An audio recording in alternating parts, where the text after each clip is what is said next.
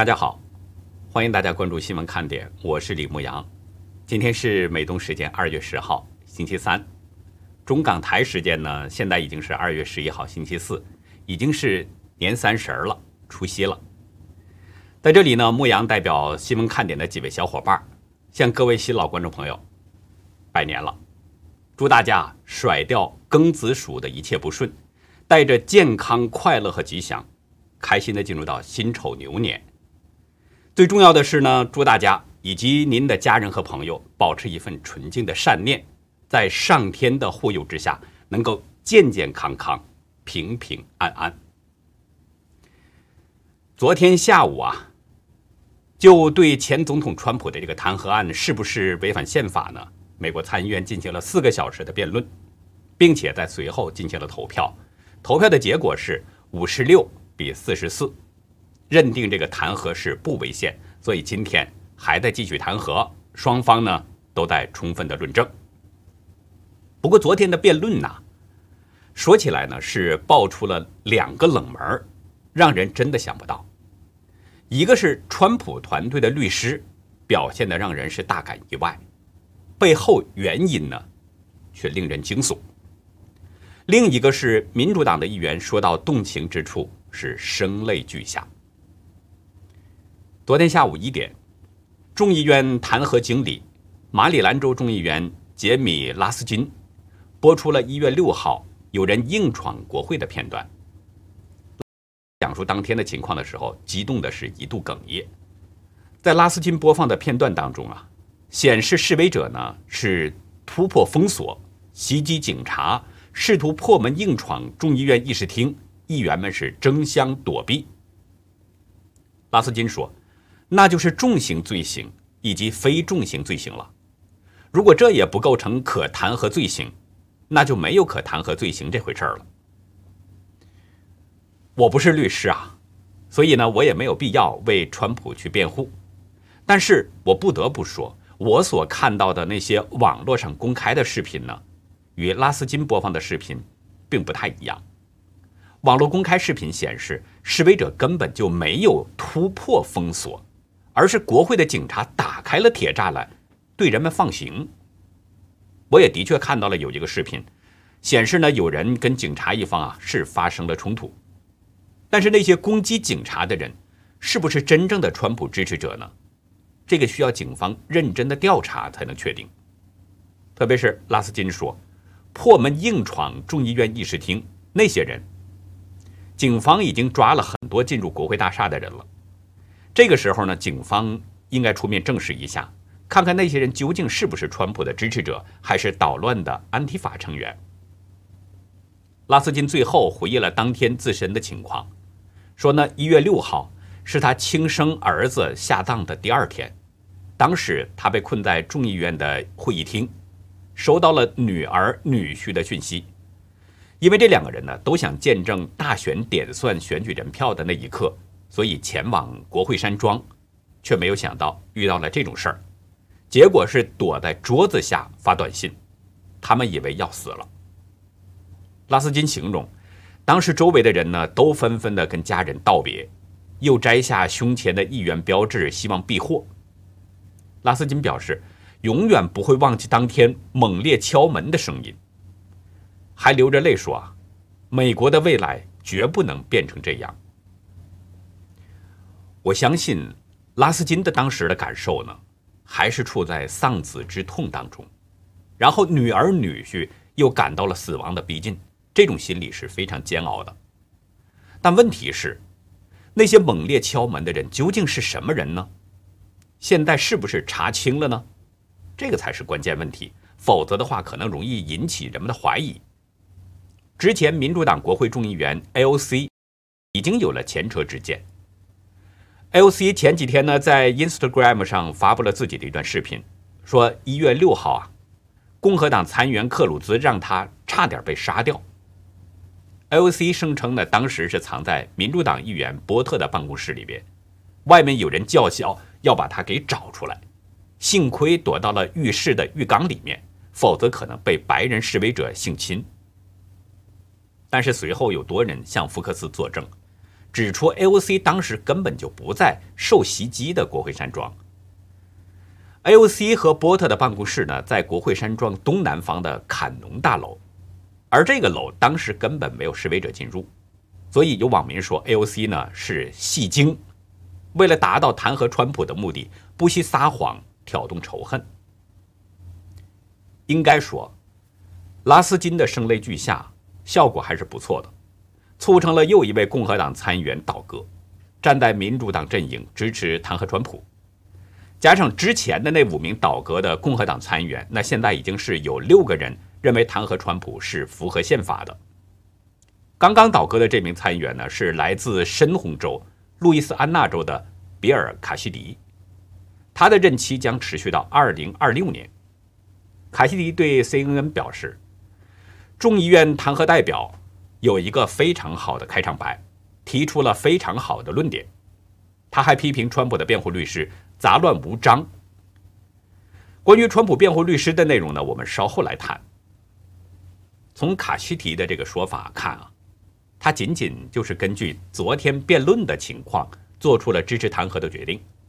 换句话说，他并不是做出的理性决断，甚至可能他都没有真正了解一月六号川普说的是什么。仅仅就根据感性做出了判断，也正因如此，卡西迪随后就受到了他的家乡共和党委员会的谴责。路易斯安那州共和党委员会在投票后的官方声明中表示，对卡西迪的投票深感失望。声明中说啊，对单个公民进行弹劾审讯，不仅是一种违宪行为，而且是对美国民主基础的攻击。这将对我们的共和国产生深远和不可预见的后果。声明中还说，我们还想提醒所有美国人，前总统川普是无辜的，这是一个由公开敌对的政治对手主持的代属法庭，对他进行出于政治动机的虚假指控，在民主党人控制的联邦政府的短短时间里，公义堕落的如此之快。代属法庭。这个呢是英文当中的名词。在十九世纪啊，美国的一些法官呢在偏远地区巡回办案，法官的收入呢就是来自办案的数量以及对被告的罚金。这种到处奔跑办案的做法，使法官就不重视断案的公正性，所以这种法庭就被称为是代属法庭，意思就是审讯不公正。路易斯安那州共和党委员会在谴责卡西迪的同时呢，赞扬了另外一位共和党参议员约翰·肯尼迪，称赞他做出了正确的决定，坚定不移地反对弹劾前总统川普。除了卡西迪呢，另外五名倒戈的共和党参议员分别是缅因州的柯林斯，他的任期是到2026年；还有阿拉斯加州的莫克夫斯基，他的任期是到明年2022年。还有犹他州的罗姆尼，他的任期是到二零二四年。另外还有深红州的内布拉斯加州的萨斯，任期也是到二零二六年。还有宾夕法尼亚州的图米，他很快就要退休了。这些人也都面临着强大的民意压力。此前，参议院少数党领袖麦康奈尔曾经对众议院通过弹劾川普呢表示高兴，不过啊。他在这次参议院的投票当中是投了反对票，否决了弹劾案。BBC 指出，他比参议院任何人都更了解共和党同事怎么想的。刚才说到卡西迪倒戈，卡西迪倒戈的理由呢之一就是认为川普的辩护律师杂乱无章。那现在我们就来说说川普的律师。律师卡斯特指出，那些闯入国会大厦的人。都没有被指控与总统密谋，他斥责这次弹劾审判是基于党派政治利益滥用宪法。他说，总有一天，政治钟摆会发生变化，基于党派偏见的弹劾将变得司空见惯。随后出场的舍恩律师呢，他表示说，弹劾审判应该被立即驳回，因为众议院没有经过正当程序就对川普展开弹劾。众议院没有听取证人证词、出示证据或允许委员会审议的情况下，就决定投票弹劾川普。舍恩指出，考虑到民主党人在通过弹劾条款后，推迟了十二天才向参议院提交弹劾条款，可见他们仓促推进弹劾程序的理由是行不通的。舍恩说，众议院领导层单方面自愿等待了十二天，才把这个弹劾条款提交给参议院，开始审判程序。换句话说，众议院领导层扣押这个弹劾条款的时间，要比之前通过这个条款的整个过程所花的时间都要多。舍恩也播放了一段视频，显示呢，民主党政客从2017年开始一直要求弹劾川普，说这纯粹就是民主党为了党派目的而利用了弹劾。舍恩警告说，如果弹劾审判继续进行下去，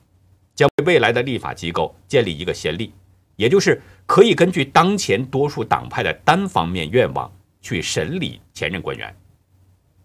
也就是说，现在是民主党人执政，并且掌控两院。如果风水转到共和党一方，那么克林顿、奥巴马，包括拜登，都有可能会被弹劾。这两位律师的表现呢，应该说基本上是完成了任务。但是，前白宫贸易顾问、经济学家彼得·纳瓦罗在班农作战室表示，川普总统的法律团队没有很好的为他服务。共和党参议员科宁表示，第一位律师没有真正琢磨违宪争论，第二位律师表现失窃。还有几名共和党参议员呢，也纷纷表示卡斯特表现欠佳。其实，卡斯特表现欠佳也是在情理之中的。有知情人士透露，原来安排的主辩律师呢是舍恩，卡斯特是第二个出场做副辩，但是不知道为什么辩论之前突然改变了顺序。舍恩和卡斯特的临时变化出乎很多人的预料，因为主辩律师说什么，副辩律师说什么，提前都有沟通和分工，律师之间会根据主辩的不同方向准备不同的材料，临时辩证。乃兵家大忌。舍恩和卡斯特都是老江湖，对律师之间的这种主次分工与如何配合，应该都是很清楚的。所以他们在开场辩论的前夕突然调换主次顺序，让人有些摸不着他们的牌路。辩论的表现那也就可想而知了。为什么律师团要临时变化呢？这个背后究竟发生了什么呢？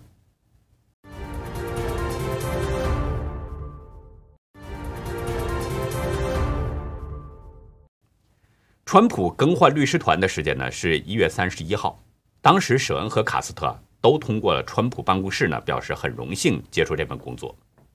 但是到了二月五号，美国有一百四十四位宪法学者发表公开信，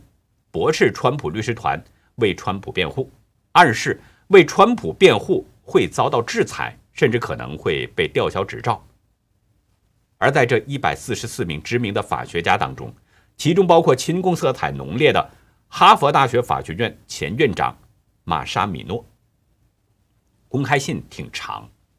但是呢，大概意思啊可以简单归纳为是三点：首先就是公开信认为，第一修正案不适用于弹劾程序，所以不能为川普总统辩护；其次呢，即使第一修正案适用于弹劾程序，它也不禁止因违反总统宣誓而被定罪和取消资格。第三呢，总统在一月六号前后的言论和行为构成了不受保护的煽动行为。但是这份公开信发出之后，遭到了美国顶尖宪法律师、哈佛法学院名誉教授艾伦·德乔维兹的反驳。他的《国会山报》撰文指出，恐吓律师是错误的。德乔维兹表示，一百四十多名宪法学者发出的这种威胁。对我们的对抗性司法体系是危险的，作为宪法法律来说是错误的。这让律师们不得不注意，他们可能会受到潜在的纪律处分，因此不敢提出合理的论点。这位有二十多年哈佛法学院法律伦理学教学经验的著名教授指出，公开信所称的第一修正案不适用于弹劾，这个说法明显就违背了第一修正案。这项修正案禁止国会指定任何限制言论自由的法律。如果这封信只是说这种论点是错误的，那是一回事；但如果像这封信那样被宣布，这些论点将是轻浮的、危险的，也是不道德的。德肖维兹还表示，可以向任何一位签名者挑战，可以就这些观点是合理的还是轻率的进行辩论。他最后还强调，用这种轻浮不合理的重要论点恐吓律师是一种审查制度，不符合美国宪法制度的精神。前哈佛大学主任陶瑞则在推文中指出，对法治的践踏，对律师的威胁，把法律作为破坏工具。是文明社会土崩瓦解的前奏。今天下午一点开始呢，参议院将继续推进对川普的弹劾审判。按照议定的程序，将有两天的案情论证。弹劾监察人和川普律师团呢，各有最多是十六个小时的时间。然后，参议院会有四个小时的时间对双方进行质询。这些程序如果都进行完的话呢？可能会持续到本周末，因为两党啊都是倾向于加快审理弹劾案，所以呢，外界预计参议院会在两周之内审结。经过这一系列的程序之后，参议院一百名参议员将进入到定罪表决，但是投票表决的最快时间可能是在下周一，也就是二月十五号。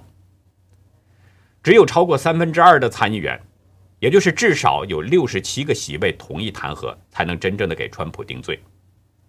而昨天的投票结果显示，只有六名共和党人倒戈支持弹劾川普，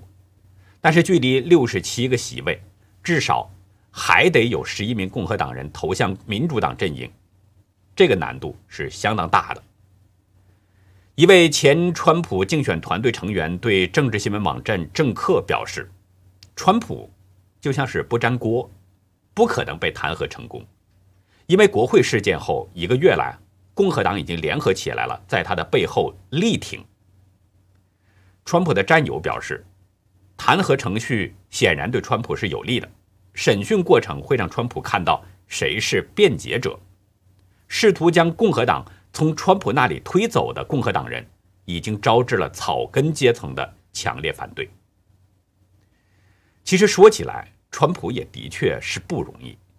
不仅是民主党人对他的各种围攻，而且还有红皮蓝心的共和党人反戈一击，而川普目前连一个发声的渠道都没有。今天，Twitter 首席财务官西格尔对 CNBC 表示推特对川普的禁令是永久性的，即使他在2024年再次参加选举并且当选总统，也不会恢复他的账户。这名推特高层官员表示，按照公司的政策，无论是谁的账号被平台移除了，就是被移除了，不允许人们回来。推特是在一月八号永久封禁川普的账号之后呢，网络一度传出川普要创建一个平台的说法。川普的高级顾问杰森·米勒表示，有这种可能，但是呢，也有可能川普会加入另外一个社交平台。川普被永久封号之前，他有近八千九百多万的粉丝。随后有许多人表示，Twitter 封禁川普，他们也将离开 Twitter。川普去哪儿，他们就去哪儿。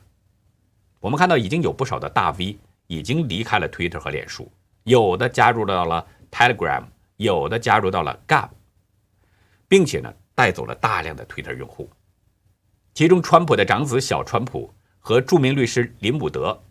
都加入到了 Telegram，他们的粉丝量增长相当快。两周多一点的时间，小川普的粉丝已经超过了一百万，林伍德也将达到七十八万。咱们中国呢有这么一句话，叫“穿新鞋走老路”，意思呢就是说一个人没有改变，只是换了个外表，但实质内容还是一样。在知名汉学家。普林斯顿大学教授林培瑞看来，拜登的对华政策又回到了奥巴马与小布什时代了。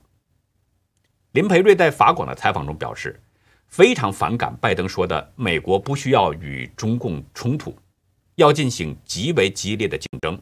尤其是“竞争”这两个字，林培瑞是非常反感。林培瑞说，竞争意味着双方是对等的，美国这个西方强大的民主社会怎么能够与共产党的流氓集团对等呢？这位知名学者指出，共产党并不代表中国人民，不是中国人选出来的，而美国的总统们，无论他有多大的缺点，他是美国人民选出来的，具有合法性，代表美国老百姓。林培瑞表示，自己虽然反感川普，但必须承认，川普的对华政策是美国四十年来看得最准的。他说：“我觉得川普的班子，无论是余茂春还是伯明，或者是蓬佩奥。”是美国政府几十年来对中共政权本质看得最透的政客，因为他们看清楚了这种对等的关系是不对的。林培瑞表示，拜登所说的竞争关系让人非常害怕，拜登又回到老路子上去了，这个迹象已经显现出来了。不愧是知名的汉学家，虽然拜登刚上路二十多天。但是林培瑞已经发现，拜登可能又走回了奥巴马时代对中共的绥靖政策。川普政府时期，大家知道，他曾经要求呢，美国的学校必须披露与孔子学院的合作情况。但是拜登在就职几天之后，就偷偷的取消了这项阻止中共渗透美国的政策。孔子学院我们都知道，这是中共的大外宣机构，虽然打着的是孔子的旗号。宣称呢是教授中文，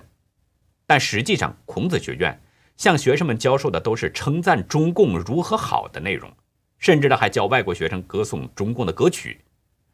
像不懂中文的那些外国人灌输中共的这个红色意识形态。也就是说，孔子学院挂的是羊头，卖的是狗肉。在孔子学院里边，